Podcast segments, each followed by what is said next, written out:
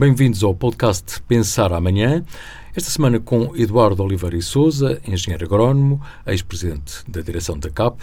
Uh, muito obrigado, Eduardo, pela sua presença e, e, e, a chegada aqui a este projeto através da, da, da, crónica, e vamos falar sobre a sua crónica eh, que passa esta, esta semana, uh, com o título da generosidade da natureza face à inteligência ou desinteligência dos homens. E, e, e começo já por uh, revelar uh, que uh, o Eduardo, para abrir as hostilidades deste, deste ano de 2024, refere que alastra na opinião pública a ideia de que a agricultura é uma atividade nociva, gastadora, poluidora e destruidora dos recursos naturais. Porquê? Luís, muito obrigado. Em primeiro lugar, muito, uma felicitações para pelo projeto, eh, esperar que o ano 2024 seja também um ano de afirmação deste vosso projeto. Muito obrigado pelo convite. Muito obrigado. Um, e eu vou direto à, à resposta. Um, por uh, também eu faço referência a essa questão na, na, frase que utilizou, uh, por razões que eu não sou capaz de perceber muito bem em termos sociológicos, eu não sou sociólogo, o que é facto é que nós temos assistido de uma forma progressiva a uma certa uh, desacreditação do valor da agricultura quando, no fundo, a agricultura é uh, uma, uma das atividades principais da própria soberania e é a nossa primeira necessidade enquanto seres humanos, porque todos os dias nós consumimos alimentos e os alimentos são provenientes de agricultores. E por isso eh, não consigo perceber muito bem esta quase que insistência e necessidade de alguns setores da, da, nossa sociedade de estarem a apontar o dedo aos agricultores de uma forma persistente.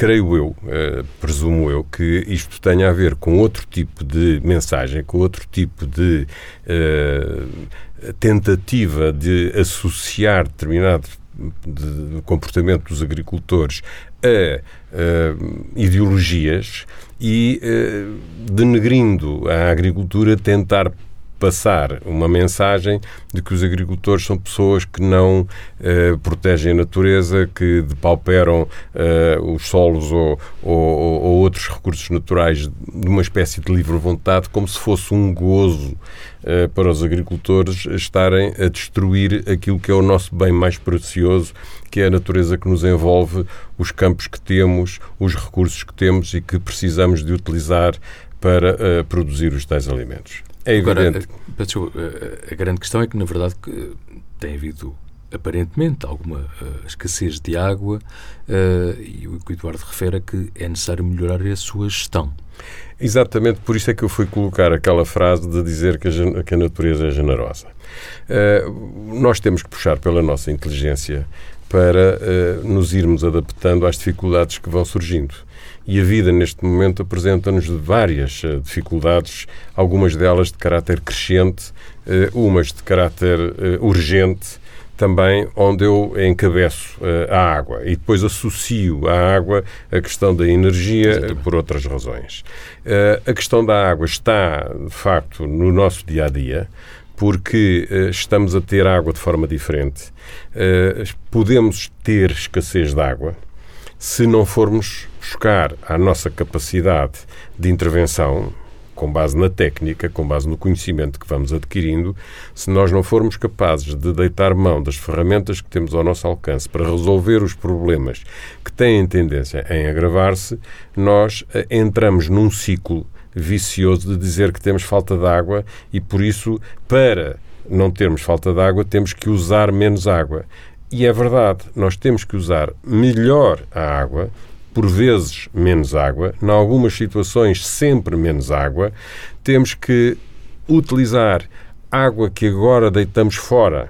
Uh, o deitar fora é, é, é, relativo, porque a água não se deita fora, a água entra num ciclo.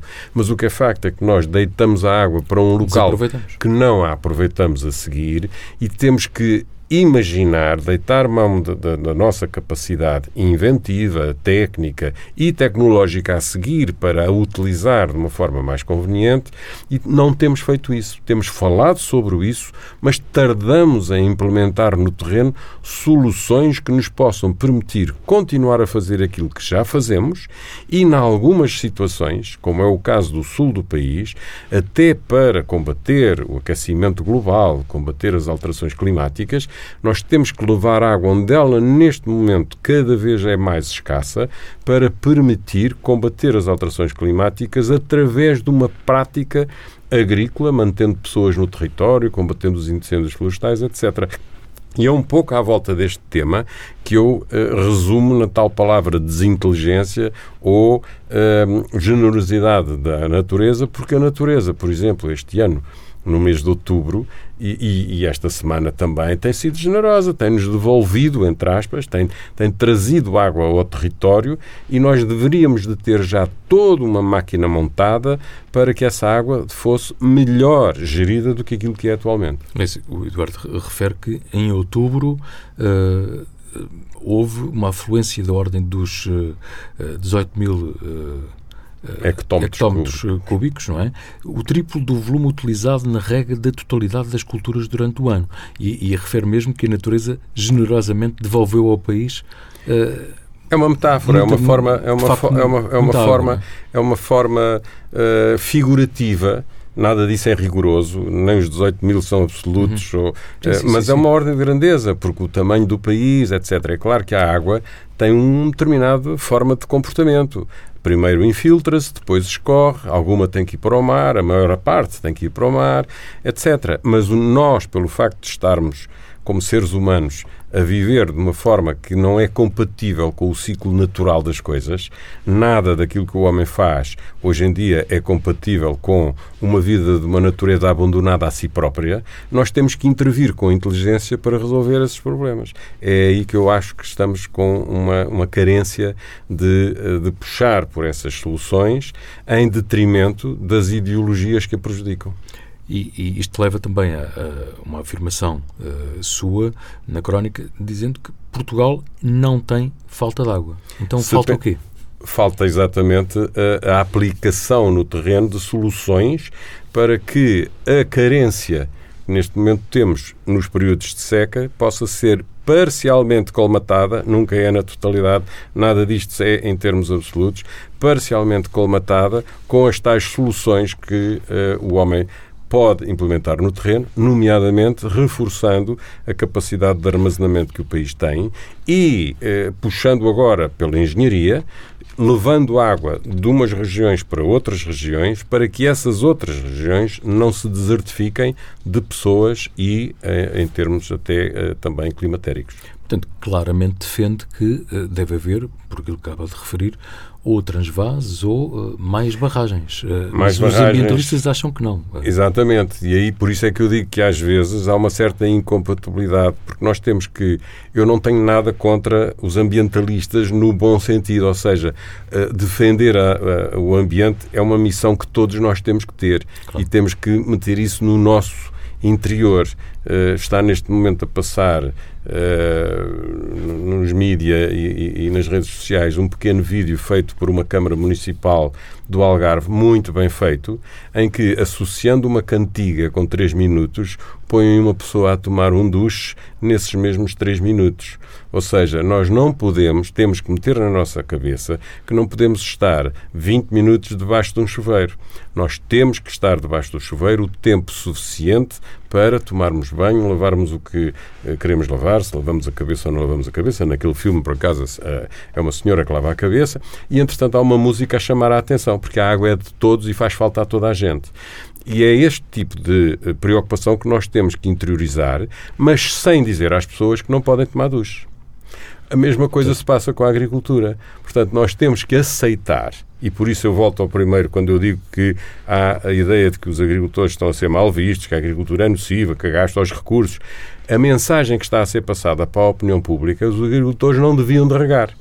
Não, os agricultores têm que regar. Porque se não regarem, na nossa geografia, eles têm de abandonar a atividade. E isso é o pior que nos pode acontecer. Nós precisamos que haja agricultura, nós precisamos que haja agricultores e temos que lhes proporcionar ferramentas para que eles possam continuar a fazer a sua nobre missão, que é produzir alimentos mas eh, mesmo já no, no, no, final da crónica, e portanto, não, também não vamos desvendar tudo, porque é importante as claro. pessoas também lerem, um, eh, acaba por referir que é muito mais fácil empurrar com a barriga alimentando a demagogia que mina o dia a dia. É uma crítica que faz, enfim, também tendo em conta a, política, a experiência de, a política dos últimos, nos últimos anos. Exatamente. Uh, eu não encontro solução nenhuma desenvolvida nos últimos anos. A única grande obra que se fez no país uh, nos últimos uh, eh, 20 anos foi a barragem do Alqueva, que é um projeto que tem 50 anos. Portanto, assim como se empurra com a barriga a questão do aeroporto, empurra-se com a barriga soluções para a agricultura. E nós não podemos esperar, porque as alterações climáticas, cada vez mais, o próprio COP28 veio uh, anunciar este ano que está preocupada também por questões relacionadas com a água, com a produção de alimentos no mundo inteiro. Ora, nós estamos numa região privilegiada do mundo, que é a Europa, que tem tido capacidade de se alimentar praticamente sem necessitar do grande mercado global. Não é uh, completamente assim, mas é bastante assim. Fruto, por exemplo, da política agrícola comum que veio permitir acabar com a fome na Europa depois da Segunda Grande Guerra do século XX. Ora, se nós interiorizarmos uma, uma, uma postura inversa, que é, não, o que nós temos é que deixar de fazer agricultura para deixar de, utilizar água para salvaguardar uh, uh, a biodiversidade. Não estou a defender a destruição da biodiversidade, nunca, claro. nada disto é, é em termos absolutos nem em termos radicais. Tudo é relativo. Mas o, o objetivo, a visão de chegar a um determinado objetivo, tem que ser implementada no terreno. E não basta nós continuarmos a falar nos assuntos e a não resolver os assuntos. É contra isso que eu que eu, é, a minha indignação está aí. É nós não assumirmos que temos que criar opções. Queremos mais ou queremos menos, mas queremos. O não querer é que eu não, não, não aceito. E tem sido isso o que eu tenho sentido, não só nas questões da, da agricultura, mas a mim o que me compete é falar sobre agricultura. Eduardo Oliveira Souza, certamente estaríamos aqui muito tempo a conversar. Uh, foi, tem, foi um gosto. tem a questão da energia que fica mas, para depois as fica, pessoas exatamente. para lerem, e, mas enfim. E em, bre e em breve uh, uh, também teremos a oportunidade de, de, de continuar a, a, conversar num debate que também passaremos em, em breve e neste caso o debate sim ou não, mas isso já são contas de outro, de outro Rosário. Muito, muito obrigado bem. e mais uma vez bom ano. Muito obrigado igualmente. Obrigado.